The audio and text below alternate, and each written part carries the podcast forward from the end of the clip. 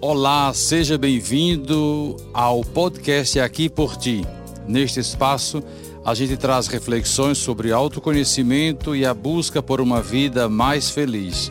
Sou o Padre Virenberg José e estou aqui por ti. Oferecimento: Cemitério Parque das Palmeiras. A paz e a natureza em um só lugar. Sociedade Funerária Recanto das Palmeiras amparo e respeito nos momentos delicados. No cemitério Parque das Palmeiras e Sociedade Funerária Recanto das Palmeiras, nossa equipe está a postos 24 horas por dia para atender você e sua família no momento de luto. Nossa empresa conta com capelas e veículos climatizados, floricultura, lanchonete e espaço contemplação entre em contato com nosso time e confira nossos preços pela central de vendas ligando para 0800 219 7700 ou pelo nosso WhatsApp 98301 2100. Vida e morte. O mês de novembro é um mês muito propício a falarmos da morte. E daqui a pouco vamos entender a origem e o significado deste 2 de novembro. Vida e morte constituem os limites extremos da existência humana nesta terra. Acostumamos-nos tanto com a sua presença que nos desacostumamos a falar e refletir sobre elas. Fazem parte da normalidade do cotidiano, mas quando irrompem, assustam e geram enquanto espanto, pois a vida desafia a morte e a morte desafia a vida. Conosco está o professor Arnim Braga, filósofo de formação até o mestrado, pós-doutorado é, em psicologia. Com você, pode fazer a sua apresentação e daí nós daremos continuidade. Olá a todos os que nos escutam. É, como me apresentou o padre Wirenberg, eu me chamo Arnim Braga, sou professor no curso de bacharelado em filosofia da Faculdade Católica de Belém, também sou professor de filosofia é, da SEDUC e também em algumas escolas privadas daqui de Belém. Né? Eu sou mestre em filosofia, graduado também em filosofia e atualmente eu estou fazendo meu doutorado em psicologia na Universidade Federal do Pará. E o padre Irenberg me convidou hoje para falar, para conversar, para termos esse momento de conversa sobre o tema da morte, justamente porque é, ao longo da minha formação acadêmica, é, o tema que eu pesquisei sempre foi a finitude humana e a questão da morte. Atualmente, no meu doutorado, eu estou justamente escrevendo uma tese sobre as atitudes humanas diante da morte. Muito bem, caro ouvinte do nosso podcast aqui por ti, muito bem, professor Arnim Braga, nosso filósofo e futuro psicólogo. Nós aqui temos um fazer uma pequena introdução, né, de um antigo, antiquíssimo missal que nos ajuda a entender. A celebração da Santa Missa, sacrifício do Calvário por nós continuado sobre os altares, foi sempre considerado pela Igreja como o principal meio de cumprir para com os defuntos a grande lei da caridade cristã. Já no século V havia missas dos defuntos, mas a comemoração de todos os fiéis defuntos deve-se a São Odilão, quarto abade de Cluny. Foi ele quem a instituiu no ano de 998, em pleno século X, e a fixou no dia seguinte à festa de todos os santos. Esta prática breve se estendeu a toda a cristandade de então.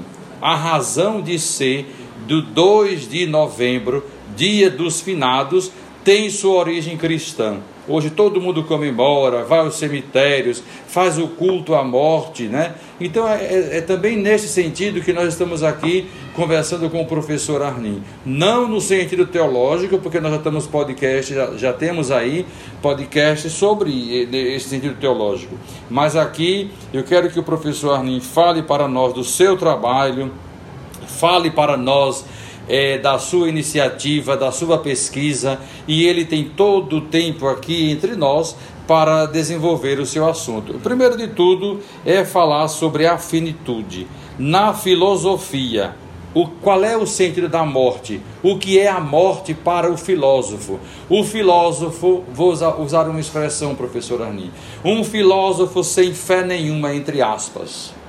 Diante do morto, o que é que ele diz? Diante da morte, qual é a, a o, o sentido que ele utiliza ou como ele contempla? Porque o filósofo é muito de contemplação, não? é, o filósofo aquele que é o amante da sabedoria, da sofia, o, diante da morte, qual é o comportamento mental estrutural do seu espírito para entrar é, nesta ou neste pensamento, usando termos assim bem filosóficos? Perfeito, Padre Nuremberg. É, para responder essa questão, eu gostaria primeiramente de trazer é, o pensamento de um filósofo contemporâneo, né, um filósofo do século XX, que é o francês Edgar Morin. Ele tem uma obra chamada O Homem e a Morte, e lá ele apresenta para nós uma das primeiras atitudes que o ser humano, né, num sentido filosófico, tem diante da morte, tem diante desse fenômeno que aparece na nossa vida, seja pela perda de um ente querido, seja por uma situação de doença, de enfermidade, ou seja também pelas notícias que a gente ouve. É, segundo Edgar Morin, o que nos assusta, o que há de tão assustador na morte que nos causa uma espécie de, de sabor amargo na boca, né, é o que ele chama de traumatismo da morte. O que, que seria o traumatismo da morte? Quando nós nos encontramos diante dessa realidade que é a morte, o que nos assusta, na verdade, é a perda da individualidade.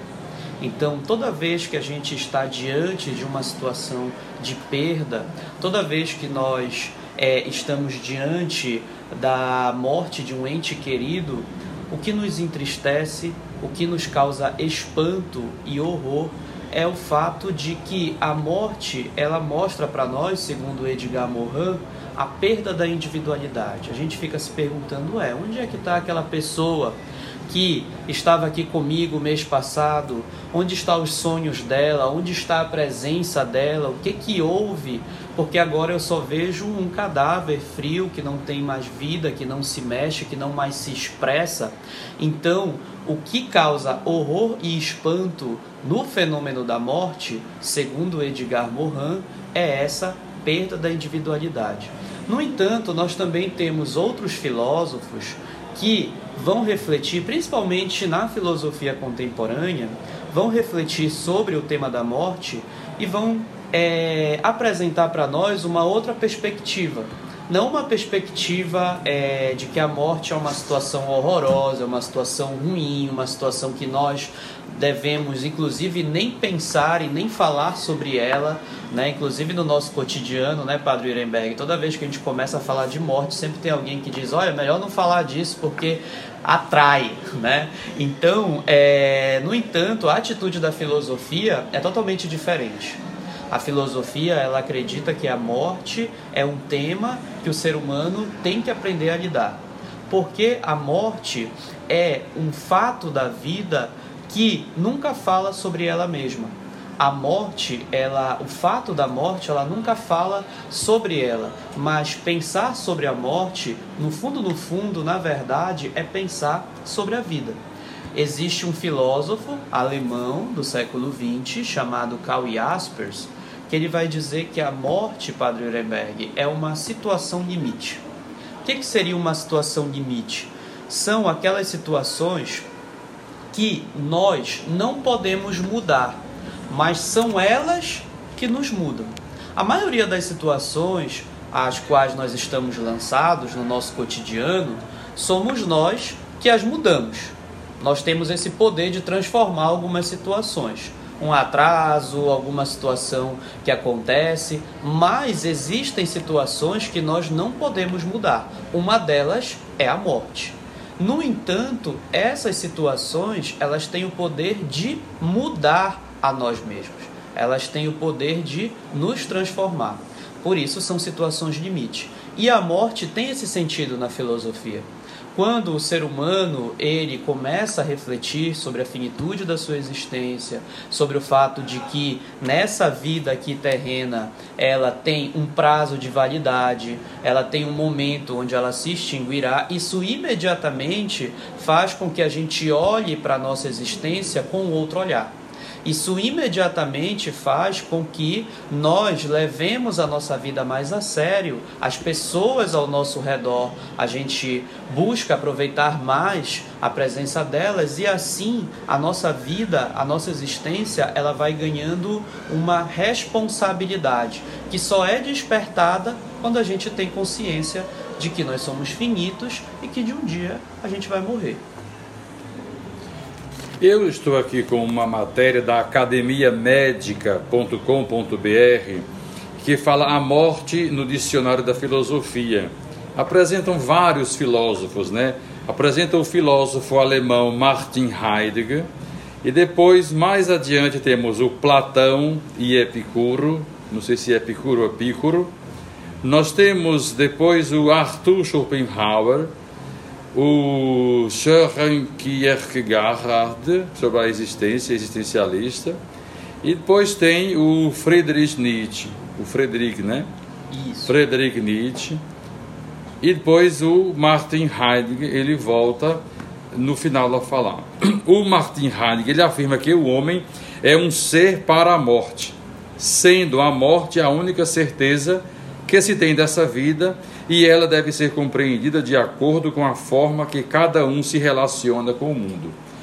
Eu já passei por várias experiências de morte, inclusive dos meus pais.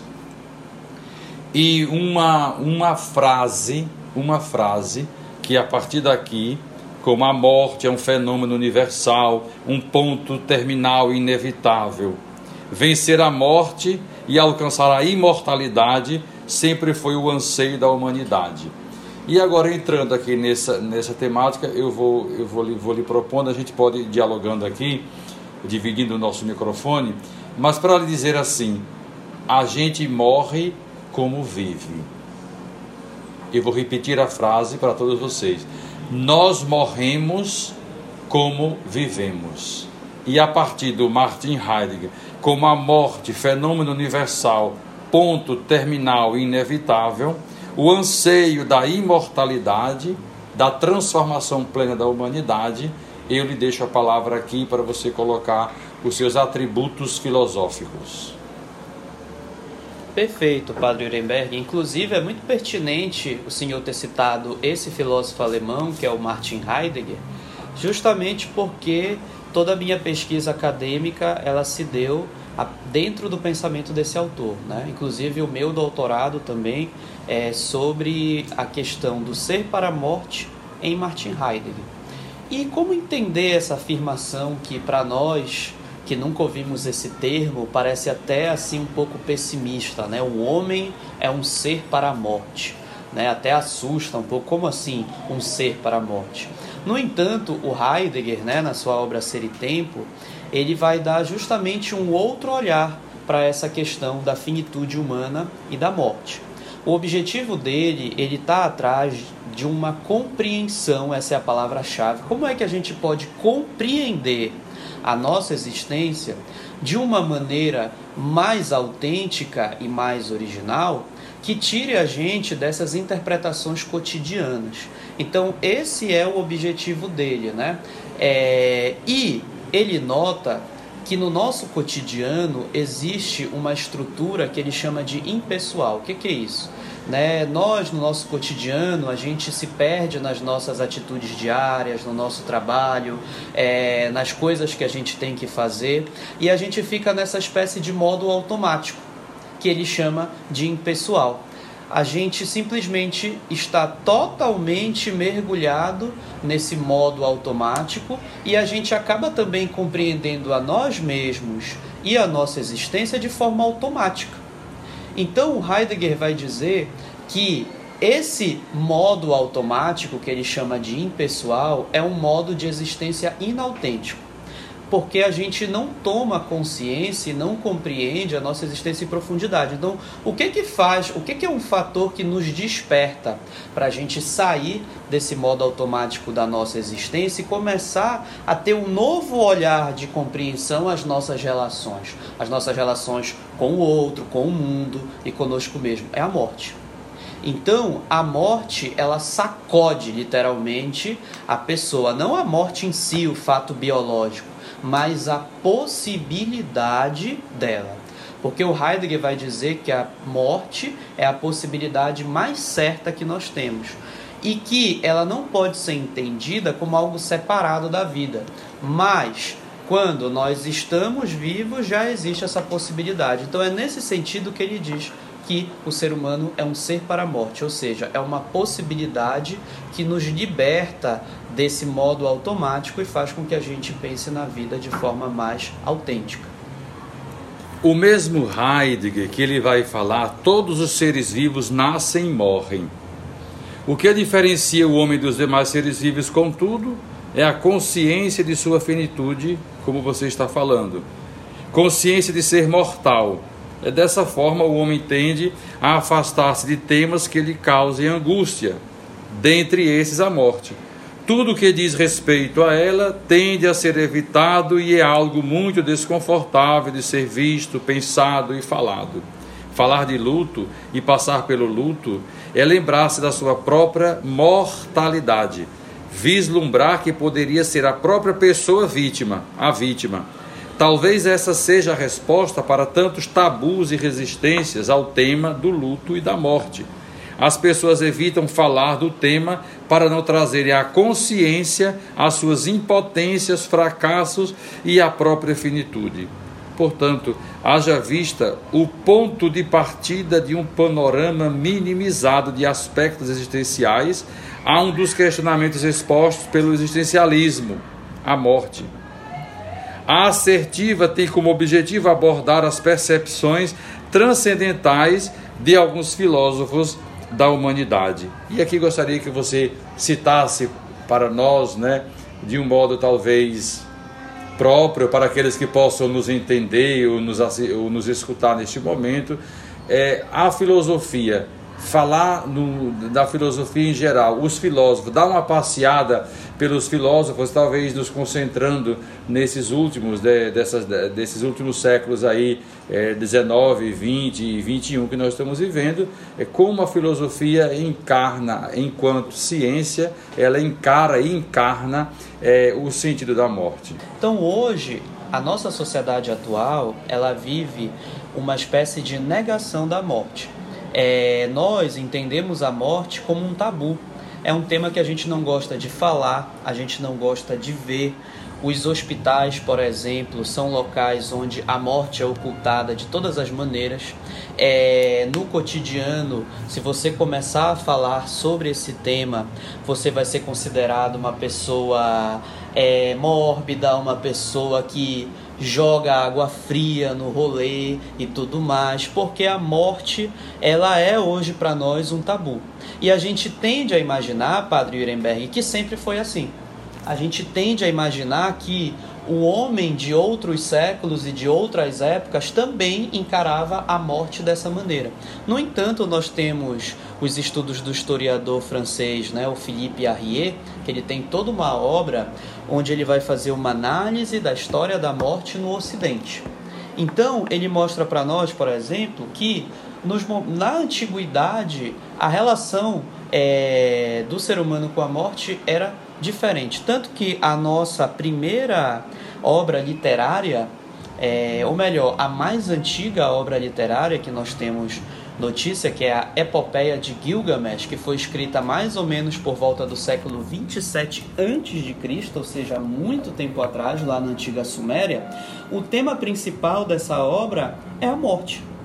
Essa obra ela narra a história do rei Gilgamesh que, sendo mortal, deseja ser imortal. E no final da história, ele não alcança a imortalidade justamente porque a mensagem dessa obra é falar sobre a mortalidade e a finitude humana. Nós somos seres finitos e mortais. Tanto que Na, na antiga Roma, quando os imperadores voltavam né, das suas vitórias, eles entravam com toda a sua pompa por é, em Roma, né, por meio ali do Arco do Triunfo e tudo mais, atrás deles vinha um servo com uma plaquinha escrita Memento Mores, que significa lembra-te que és mortal. O homem medieval também tinha uma relação com a morte muito diferente da nossa. A morte para o homem medieval era vista como algo natural, como algo que faz parte da existência.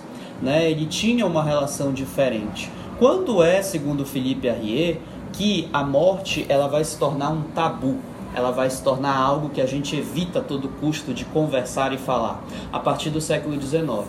A partir do momento que as sociedades ocidentais vão se industrializando, vão se urbanizando, a vida vai se tornando mais individualista, mais fria e principalmente com o avanço da técnica é, que criou esse mito de que por meio das tecnologias a gente pode superar todos os problemas, inclusive o da morte. Então, é, a filosofia na antiguidade e também na nos dias de hoje é uma denúncia justamente a essa negação da morte desde Platão, passando por Epicuro, é, passando pelos filósofos existencialistas que o senhor citou anteriormente, o Arthur Schopenhauer, o Soren Kierkegaard, o Friedrich Nietzsche e aqueles que eu citei aqui, que é o, o Heidegger e o Karl Jaspers, todos eles, com as suas filosofias e suas reflexões, vão mostrar para gente que na verdade a morte ela não é um tema, ela não pode ser um tema esquecido e negado por nós, porque a morte ela mostra justamente para nós os nossos limites.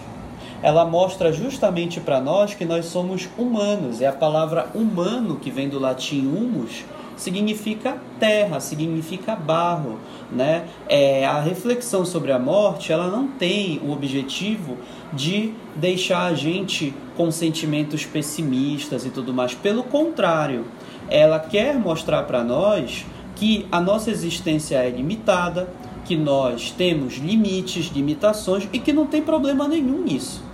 Porque ser humano é ser isso. Ser humano é ter as suas qualidades, mas também ter as suas limitações. E uma das grandes é, dos grandes ensinamentos que a filosofia e a reflexão que ela fez sobre a morte nos ensina é justamente isso: ensinar a gente a nos aceitar tal como nós somos, ou seja, finitos, mortais. Poderíamos Poderíamos partir para uma conclusão pensando nesse mesmo filósofo Martin Heidegger, no seu pensamento, quando dizemos a morte ela tem sentido para quem existe e se põe como um dado fundamental da mesma existência humana. Assumir o ser para a morte, porém, não significa pensar constantemente na morte e se encará-la como um problema que se manifesta na própria existência. Depois de termos morrido, não podemos mais sentir a morte. É um fato que a morte é algo que apenas podemos experimentar indiretamente no outro que morre. A morte tem este aspecto paradoxal. Na verdade, o conceito de morte é uma, é uma espécie de angústia ampliada e mais definida na direção de uma caracterização fundamental da nossa existência. Há na morte um elemento de transcendência capaz de nos tirar das ocupações cotidianas. A tomada de consciência do ser para a morte leva a um questionamento de todo o ser, no sentido de que o ser humano se coloca radicalmente diante do seu ser, assim como a angústia, a antecipação da morte é, singulariza o ser, esse ser aí. Portanto, Segundo Heidegger, na existência humana, vai falar da interdependência mútua, dos conceitos de medo, de angústia e nada de morte. Então, com as suas considerações finais, já caminhando para este, esta conclusão do nosso, esse nosso episódio sobre o sentido filosófico da finitude humana, gostaria que você fizesse suas considerações. Por que morremos, para que morremos e a continuação da vida. Bem, é, para encerrar né, esse nosso encontro sobre esse olhar filosófico sobre a morte, é, sem dúvida, né, nós começamos esse encontro falando sobre essa data de novembro, que foi o tema provocador dessa reflexão, que é o Dia de Finados. E sem dúvida, né, o Dia de Finados é uma ótima oportunidade da gente refletir sobre essa mensagem que a filosofia nos dá a respeito da morte.